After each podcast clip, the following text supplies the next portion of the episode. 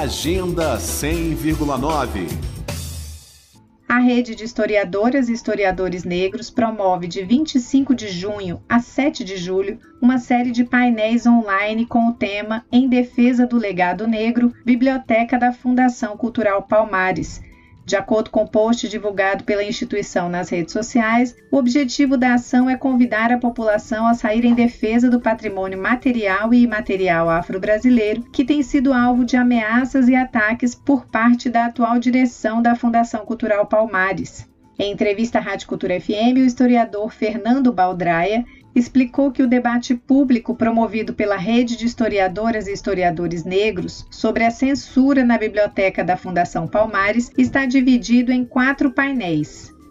É, vai ser um conjunto de quatro mesas. Primeira vai ser para discutir propriamente o acervo bibliográfico da Fundação Cultural Palmares, e dá uma dimensão muito melhor com relação ao tipo de prejuízo que isso pode provocar do ponto de vista de patrimônio mesmo, né?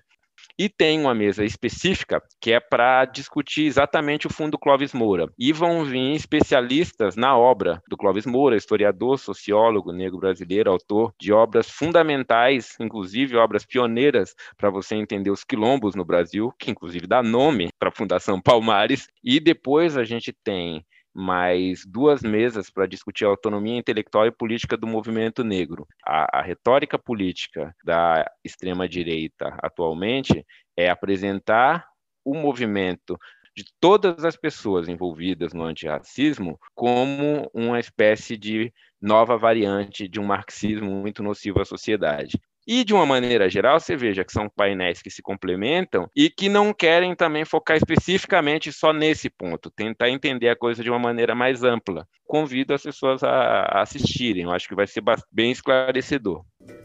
A atividade promovida pela Rede de Historiadoras e Historiadores Negros se soma a outros esforços, inclusive no meio jurídico, para impedir que a atual direção da Fundação Cultural Palmares desmonte o acervo da Biblioteca Oliveira Silveira, construído nos últimos 30 anos. De acordo com o diagnóstico polêmico divulgado pela Palmares no último dia 10 de junho, 95% do acervo da instituição estaria em desacordo com a missão da Fundação Pública. Segundo o relatório, os livros inadequados abordam questões sobre sexualidade e erotismo, doutrinação marxista, além de conteúdo revolucionário e militante.